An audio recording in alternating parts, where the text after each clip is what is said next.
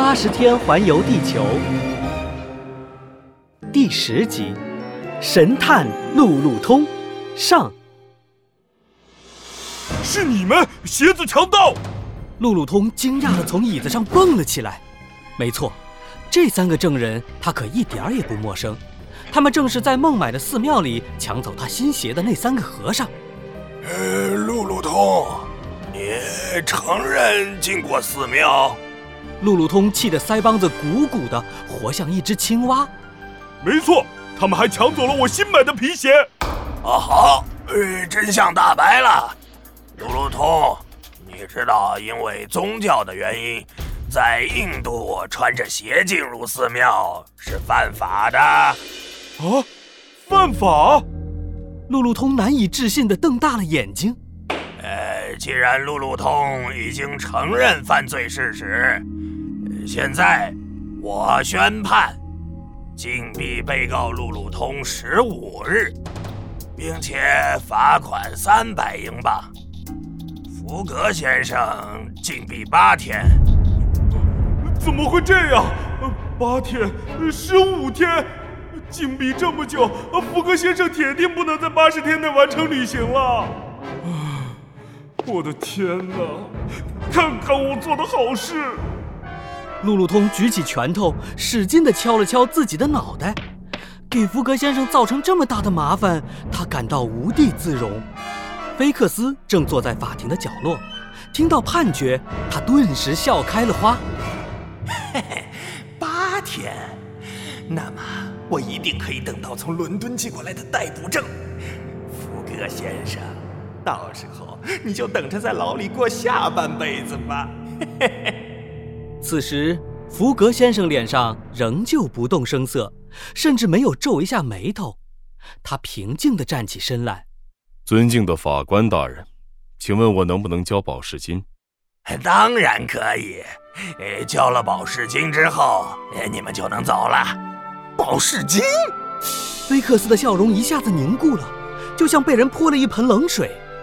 呃，福格先生，你是外国人，因此每人需要缴纳一千英镑保证金，两个人就是，呃。呃，五百英镑，呃，是两千英镑。啊啊啊！哎，你看我，你真是糊涂，是两千英镑。法官的话让菲克斯顺了气，他心有余悸地拍了拍自己的胸口。两千英镑可是一大笔钱呐！根据我多年的办案经验，他一定不会乖乖付钱的。好的，就两千。什么？菲克斯警探惊得差点滚到椅子底下。交纳保证金后，福格先生三人就离开了法庭，乘坐马车前往加尔各答码头。不甘心的菲克斯一路偷偷摸摸的尾随，眼睁睁地看着他们登上开往香港的仰光号游轮，他的鼻子都气歪了。福格先生，你以为我会放过你吗？不可能。永远也不可能！菲克斯警探不耐烦地原地走了几圈，突然一咬牙，朝着游轮上跑去，一边跑一边恶狠狠地说：“香港，我一定会在香港逮捕你！”一大清早，仰光号喷吐着黑烟，行驶在无边无际的大海上。甲板上，一个胖嘟嘟的身影正无精打采地散着步。他呀，头发乱糟糟，好像有一百年没有梳头。这人不是路路通是谁？我的天哪！无聊，太无聊了！路路通绝望地对着大海大叫起来。离开加尔各答以后，路路通已经在游轮上度过了六天。在这六天里，福格先生每天不是打牌，就是陪艾俄达夫人。路路通连个说话的人都没有，他快要被闷出病来了。我的天哪，这简直就是坐牢！难道就没有什么好玩的事情可以做吗？路路通甚至开始怀念拯救艾俄达夫人的那个晚上，虽然惊险万分，但是至少不像现在这么无聊。哎呀，跟踪狂！有跟踪狂啊！突然，一阵刺耳的尖叫声打破了宁静。路路通扭过头来，发现声音是从餐厅传来的。啊，难道发生了什么大事？路路通连忙朝餐厅飞奔过去，速度比一只兔子还快。